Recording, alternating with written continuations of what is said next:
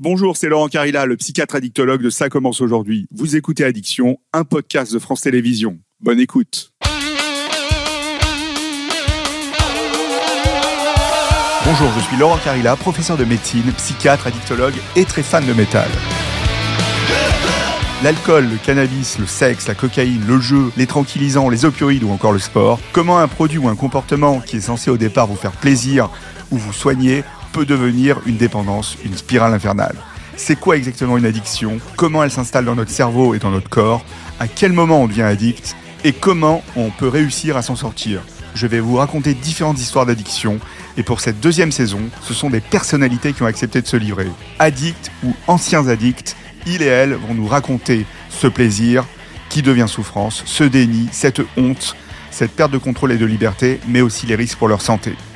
Bienvenue dans la saison 2 de Addiction, mon podcast dédié aux dépendances.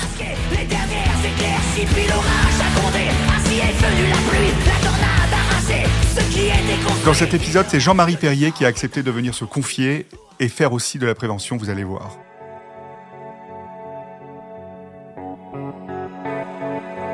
J'ai deux frères qui sont morts de ça, moi. Mon frère Jean-Pierre, en 63, il s'est jeté par la fenêtre à cause du LSD. Et mon frère Marc Porel, qui était euh, un demi-frère, qui est lui mort dans le, dans le désert marocain avec une aiguille dans le bras.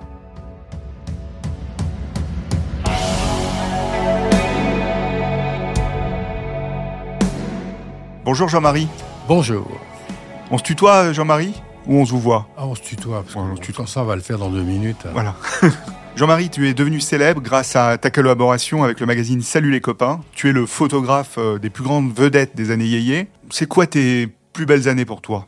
Oh bah, c'est- effectivement, c'est forcément ces années-là, puisque il y avait une liberté qui n'existe plus. En plus, ils étaient tous jeunes et beaux. J'avais 22 ans, ils en avaient entre 17 et 20. Ouais. Et je les ai tous connus au départ. Que Ouais. ce soit Johnny, Sylvie Françoise Dutronc ou les, ou les Rolling Stones, les Beatles. Donc c'est vraiment un gros avantage.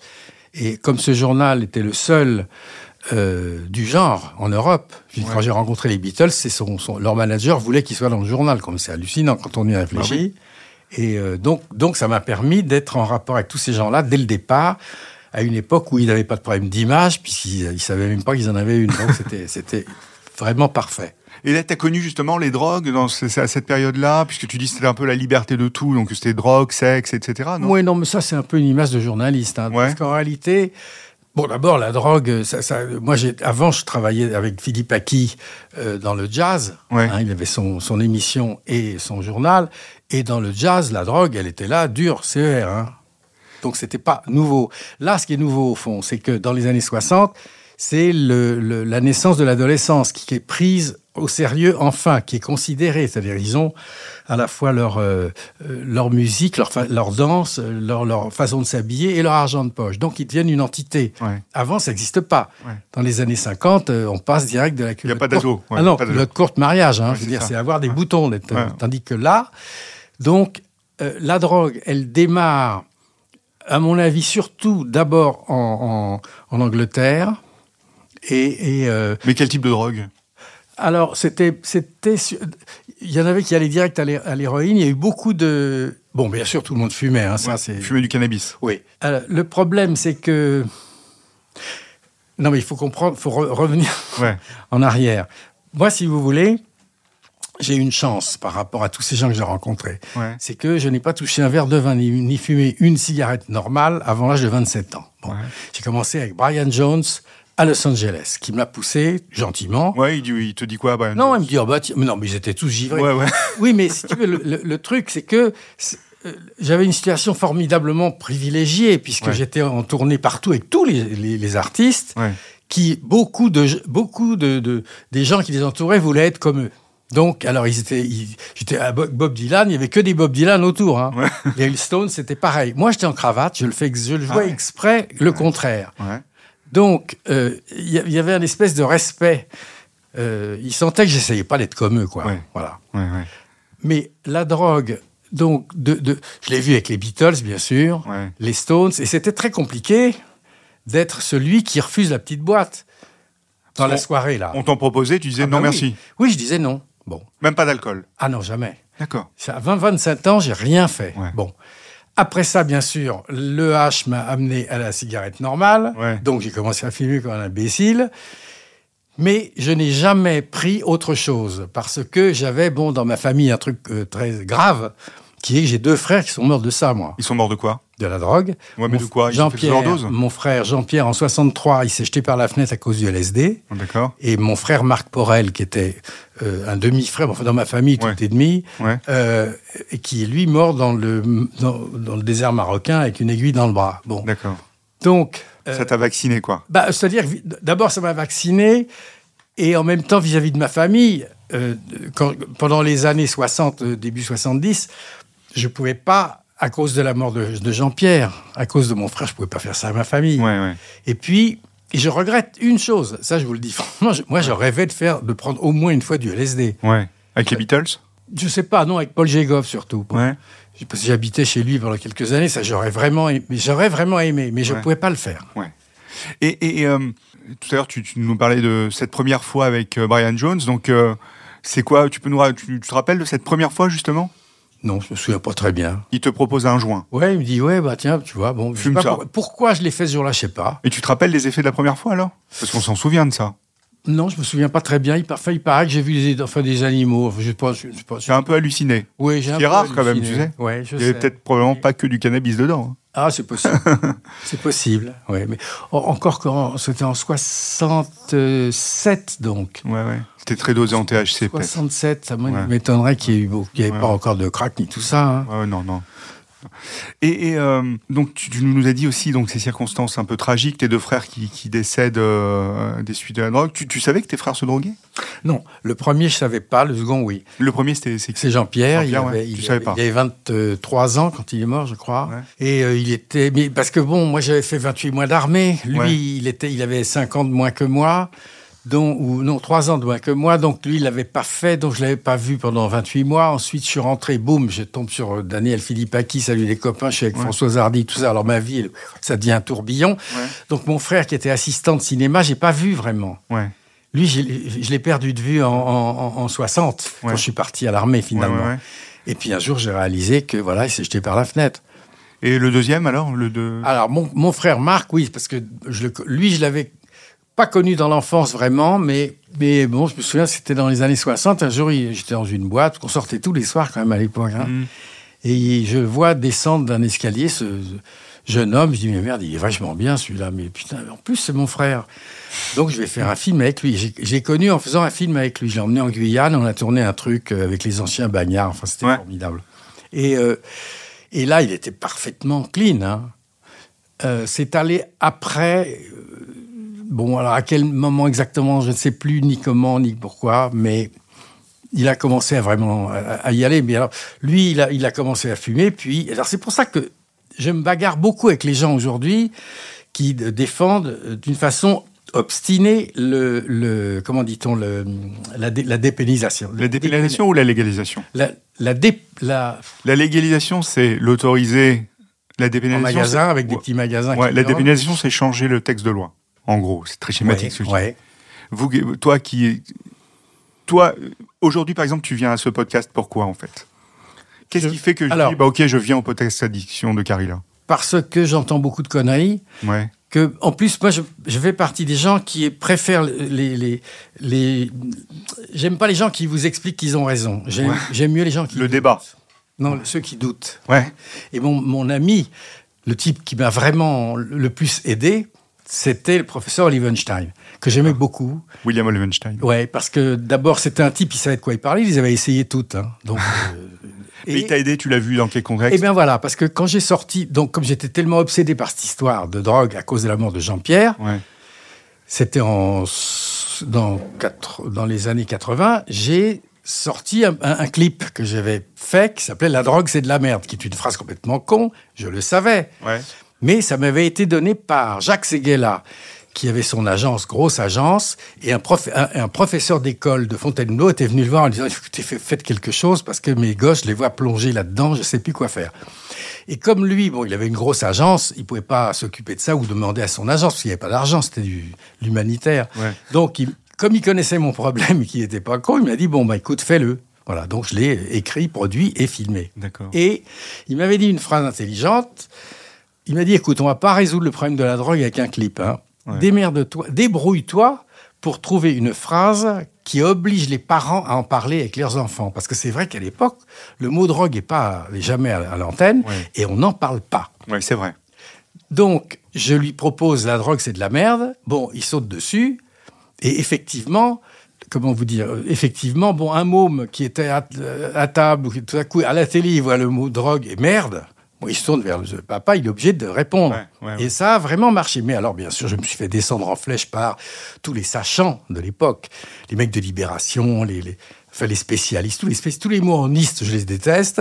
Bon, parce que c'est leur, c'est leur chapelle, il y a que lui qui- Et puis moi, en plus, de quel droit? Salut les copains, tout ça, c'est de la... Bon, donc, je vois le mépris arriver, et ils comprennent pas que je...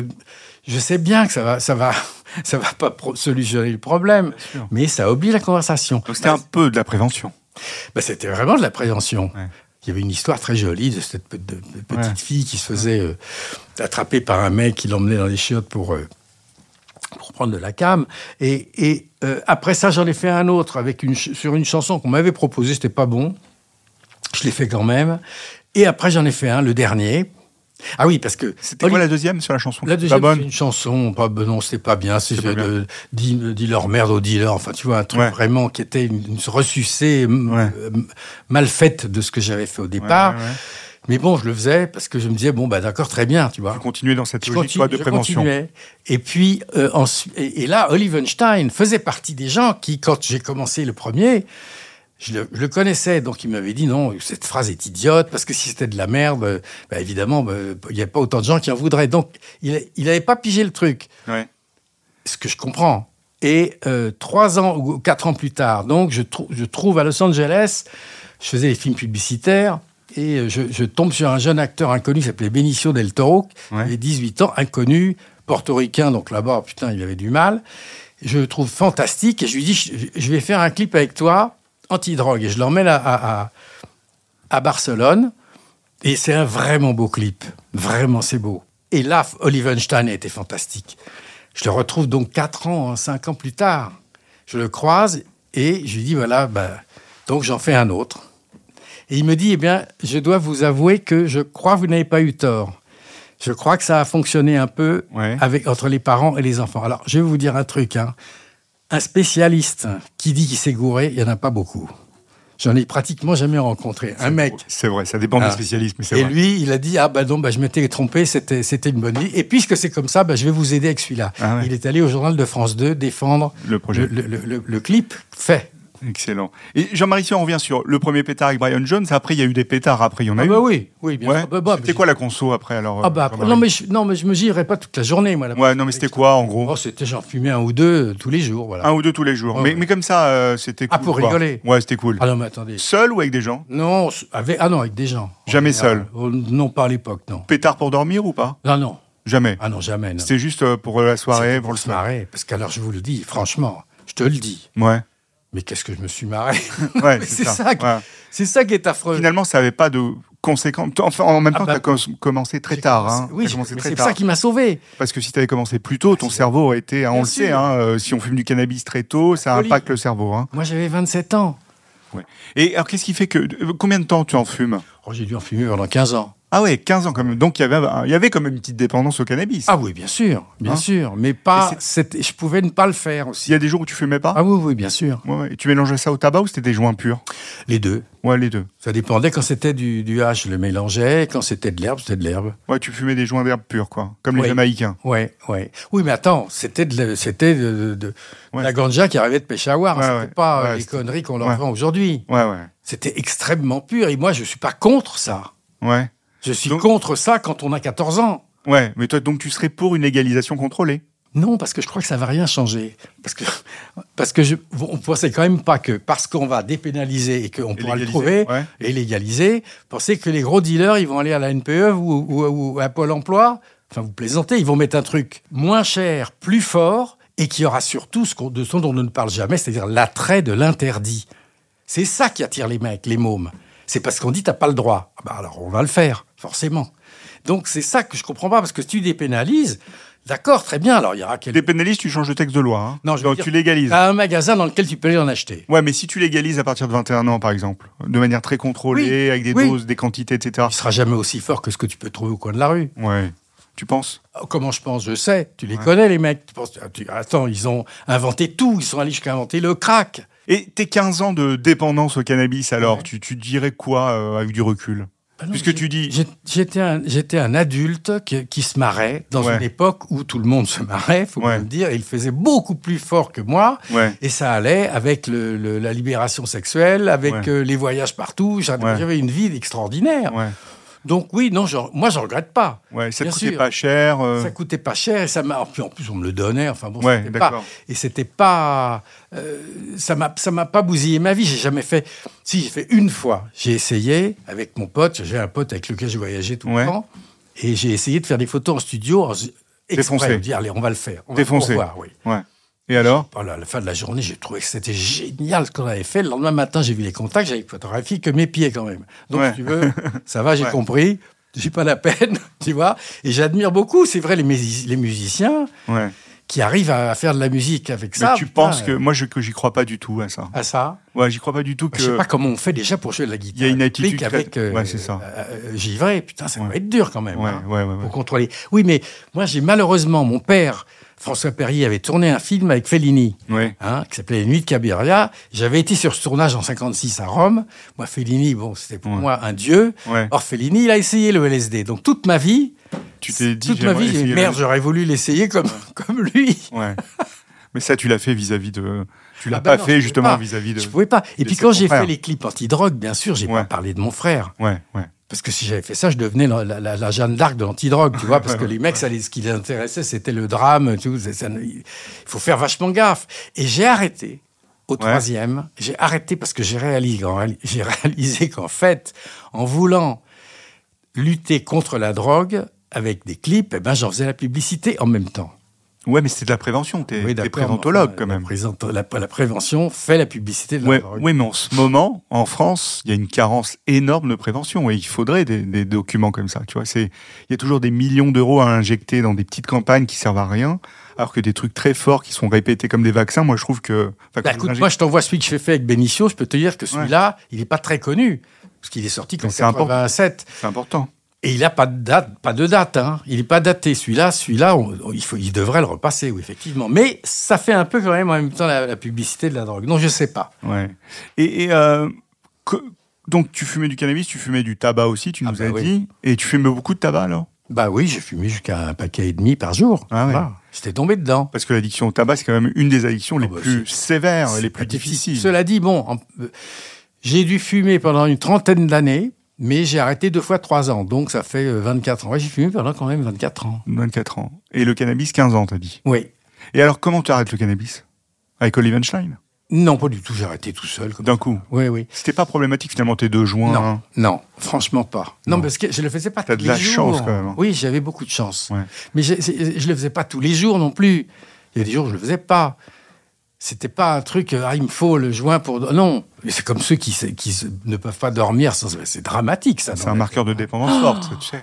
Mais c'est Je vais dramatique. peut-être rappeler euh, les facteurs de risque euh, de l'addiction. Les facteurs de risque de l'addiction, c'est commencer tôt à consommer, hein, c'est notre développement Ah oui. personnel. 14 ans, c'est dramatique. Développement personnel, le sexe, enfin, il y a des différences entre les garçons et les filles, il y a comment on agresse notre cerveau, ça interagit avec des facteurs psychologiques, hein, des facteurs psychologiques comme euh, bah, on est triste, on est anxieux, on a du mal à dormir, on est hyperactif, on aime les sensations fortes, enfin, il y a tout un tas de symptômes euh, psychologiques. Ça interagit aussi avec notre cerveau. Plus euh, notre cerveau est exposé précocement à des drogues comme le cannabis, ben, plus il y a un risque hein, de, de, de développer une addiction plus tardivement. Il y a des facteurs génétiques et il y a des facteurs environnementaux. Et pour être addict, il faut que tous ces facteurs-là interagissent ensemble et on a un risque d'être addict.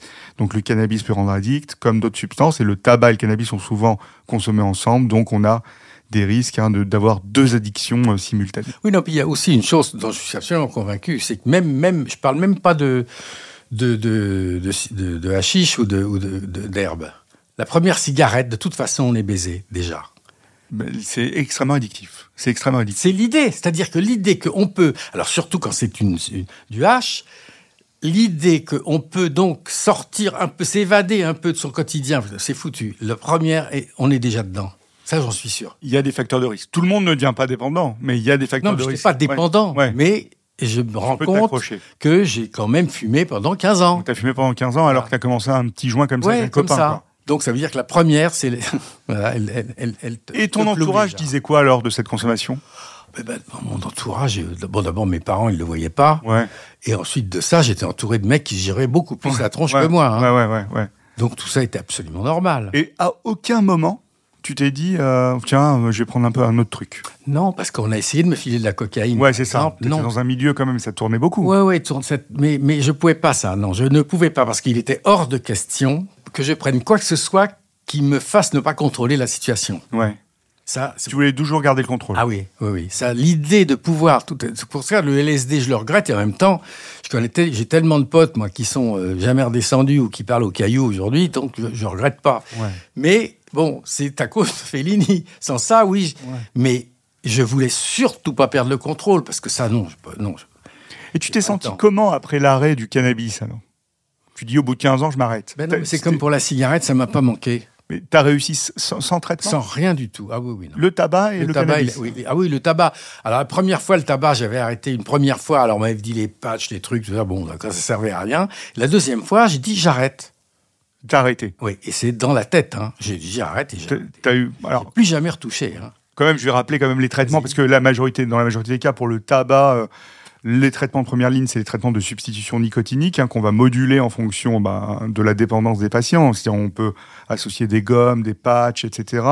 Il faut l'associer à des activités sportives, il faut l'associer à des activités euh, règles gynolététiques. Non, mais je suis Et- un très mauvais client pour ça parce que ouais, moi, c'est ça.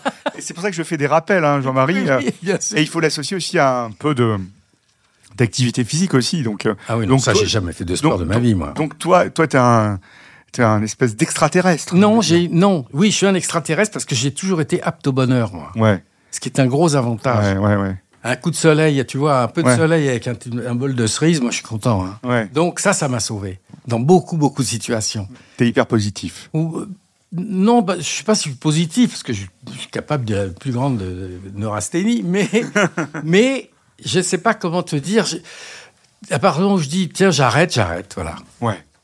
Mais Bah, ça, c'est rare, je le sais que c'est C'est rare. rare. Parce qu'on travaille beaucoup, tu sais, quand on est addict, il y a justement ce circuit cérébral qui est le circuit de la motivation, où c'est extrêmement difficile de se dire j'arrête. On se dit promis demain j'arrête, mais c'est Ah extrêmement difficile ça parce que il y a ce circuit dans ton cerveau qui est un peu, euh, qui est un peu altéré par l'addiction. En plus, moi, j'étais chez, quand je vivais chez Paul Jégoff, euh, lui, c'était le- c'est le seul mec au monde que j'ai vu se taper du LSD à la boîte Kodak. hein. Ouais. Ah ouais. Donc les autres, ils prenaient un- un- une goutte sur un sucre, ils partaient deux jours. Lui, il disait, allez, maintenant, on y va. Paf Les petites boîtes euh, où il y avait les pellicules. Ah, je sais pas, ouais, c'est ça, je Ah sais ouais. pas comment il faisait. Ouais, ouais, Remarque, il en est mort. hein. ouais. Il est mort d'overdose. Non, il est mort de. Il a demandé à sa femme de le suicider et elle l'a fait. Voilà. Donc c'est quand même une drôle de façon de mourir. Et qu'est-ce que tu aimerais dire euh, justement aux jeunes générations, toi qui as fait ces clips, c'est euh, drôle, je t'ai dit de le suicider, ouais, de le suicider, ouais, de le tuer. de le tuer, ouais.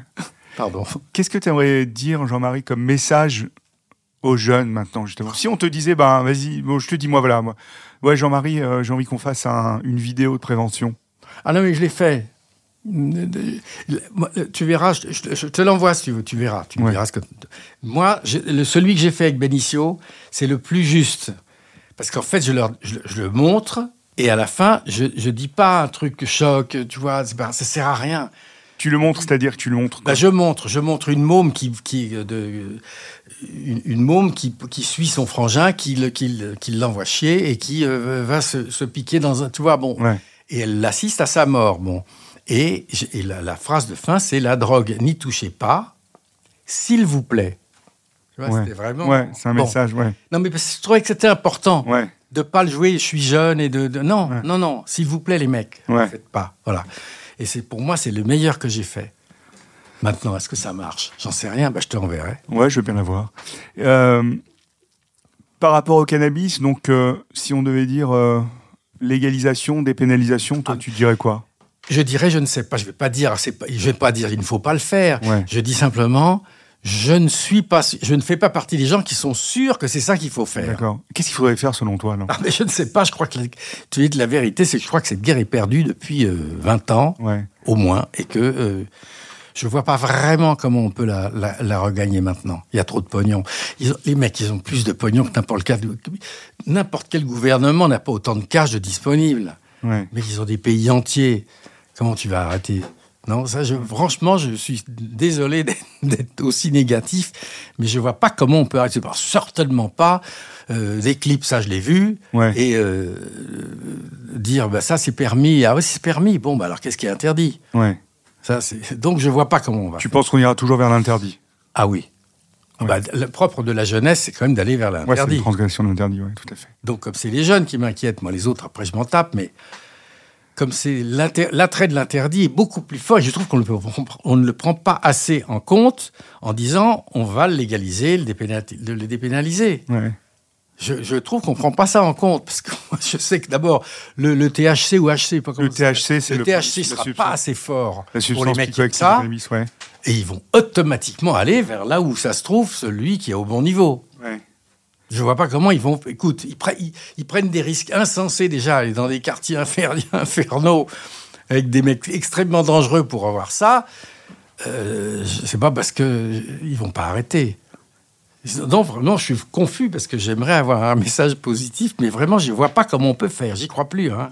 Et pour le tabac, alors, qu'est-ce que tu penses de ces campagnes euh, qu'il y a actuellement, les augmentations de prix etc. Bon, toi, t'as arrêté de fumer, Ah, bah, mais est-ce qu'il y a des fumeurs Moi, autour de toi pour les Ah oui, il faut, il faut que ça coûte une brique pour. Ouais, Ah oui, oui, Ouais, ça, ouais. bien sûr. Ah ben c'est le seul moyen. Là, tu peux pas, tu peux pas. ouais. Mais si on Il faut accompagner les gens qui arrêtent après. Ah oui, mais ça, c'est ton boulot, pas le mien. Ouais, c'est ça. moi. Ouais, c'est ça. pas comment on fait. Ouais, ouais, ouais. Tu vois ouais. Toi, ta vision, c'est. euh, toi, ta vision. Ah, de- faut, faut que ça coûte une de fortune. professionnel, ouais. Ça coûte une blinde. Et, et avec l'herbe et ou le hache, ça coûtera moins cher. euh, Par, parce que ce qui est interdit coûtera moins cher. Ouais. Et sera, et sera beaucoup plus fort. Comment tu vas faire? Tu as un beau magasin avec une fille très gentille qui dit Vous voulez ce genre-là ou ce genre-là, mais il y a que les, y a, y a- il y a que les, les benets qui vont y aller. Ouais. Les autres, les vrais, tu penses bien qu'ils connaissent, le, ils connaissent le quartier, ça va. Bon, l'autre, euh, t'occupe pas, pépère, je vais te donner un truc bien. Et dans ton histoire, Jean-Marie, euh, quand tu fumais justement à l'époque du cannabis, etc., tu dis tu aucun problème, mais il n'y a jamais eu de mauvais trip avec le cannabis, de crise d'angoisse, de- d'épisodes un peu hallucinants euh, Non. Non.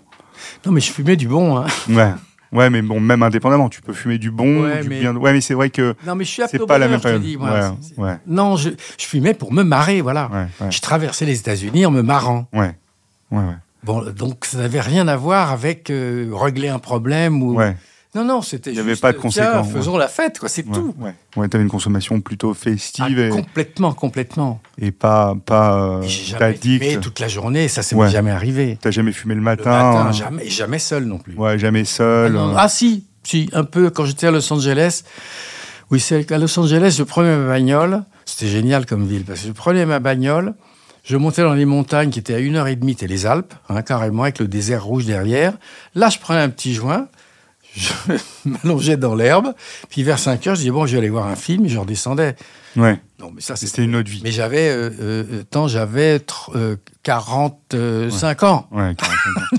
T'as arrêté à quel âge Donc t'as commencé Oh, à je sais pas. 27 ans, 15 ans, 40 42 42, 42 maximum. Ouais, ouais. ouais. Et le tabac un peu plus tard? Ah oui, le tabac, ça a tenu. J'ai dû arrêter il y a 25 ans. J'ai Ouais. 82. Ouais, J'ai dû arrêter il y a 25 ans. ouais.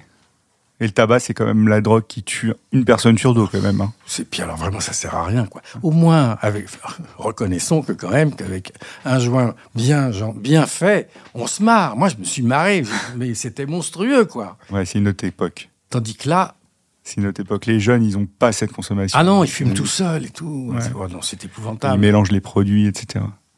Et alors, qu'est-ce que tu fais depuis l'arrêt de tous ces produits, alors? Dans ta vie? Oh là là, putain, je- ben, c'est-à-dire comme je suis vieux, donc je me dis il me reste combien de temps Non. Donc, ah si, si, eh ben, à partir de 80, tu commences à te dire, il reste combien de temps? Bon, Ouais. donc, Mais je parle pas de combien de temps à vivre, Ouais, parce que j'ai pas envie de vivre vieux de, et de dépendre des autres, moi. ouais. Combien de temps je peux faire des trucs?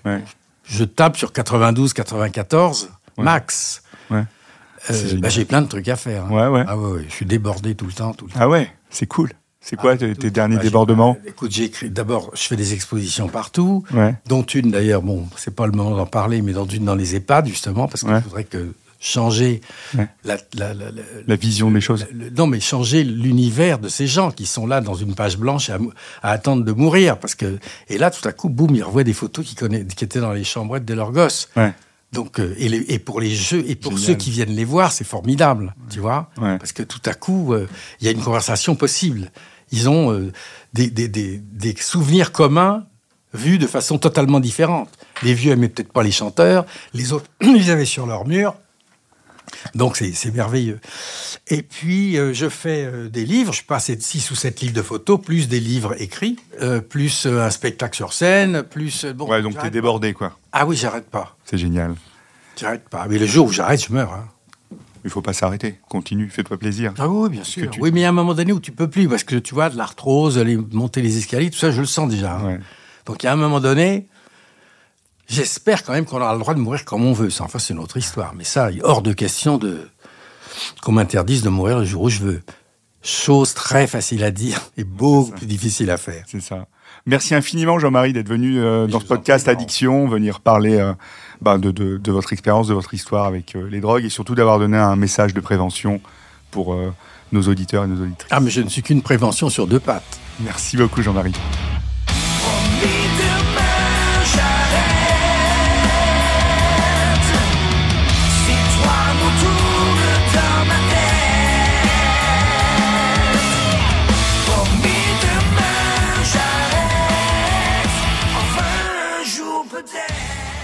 C'était Addiction, un podcast de France Télévisions. Ça vous a plu N'hésitez pas à vous abonner pour ne rien manquer. Vous pouvez également me retrouver dans l'émission Ça commence aujourd'hui, disponible en podcast sur toutes les plateformes ou en vidéo sur France.tv.